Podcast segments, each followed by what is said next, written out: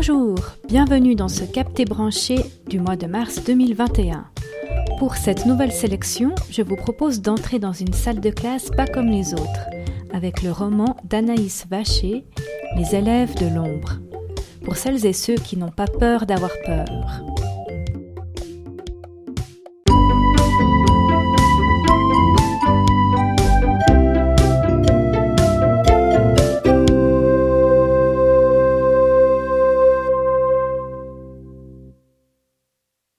Anaïs Vacher est une artiste française aux multiples talents.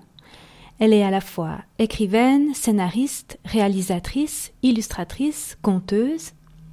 Les élèves de l'ombre est son premier roman d'épouvante pour la jeunesse. Que se cache-t-il donc dans l'ombre de ce livre? Allons voir ça de plus près. L'histoire commence fort avec une entrée en matière plutôt angoissante.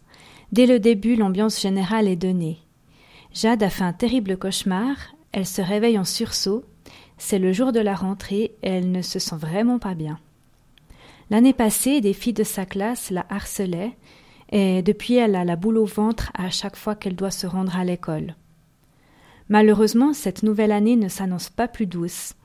En plus de retrouver les filles qui la persécutent, la rencontre avec son nouveau professeur de français ne la rassure pas du tout. C'est un personnage très mystérieux, à l'odeur âcre, très strict. Il instaure des règles sévères et colle les élèves sans pitié euh, à la moindre occasion. Au fur et à mesure, Jade remarque que le comportement de ses camarades change. Après les heures de colle euh, avec ce professeur, ils deviennent amorphes, avec un visage euh, livide, le corps désarticulé, et sont soudainement sans âme, sages comme des images. Pour elle, c'est sûr, M. Herbenet, euh, le nouveau professeur, cache quelque chose de maléfique. Avec l'aide de la gentille bibliothécaire de l'école et de son unique amie Adri, elle va donc mener son enquête pour comprendre ces phénomènes euh, qui prennent de plus en plus d'ampleur, et elle ne sera pas au bout de ses surprises. Ce roman est rempli de suspense. À sa lecture, on ressent toute la tension que peut vivre Jade, L'aspect fantastique se mêle bien au terrifique. Le personnage du professeur est très intéressant, tantôt comparé à un serpent, tantôt à un voleur d'âme. Il se nourrit de la souffrance et de la détresse des autres pour accroître sa force. Il dira lui-même Je vais là où les âmes sont les plus solitaires, les plus en détresse.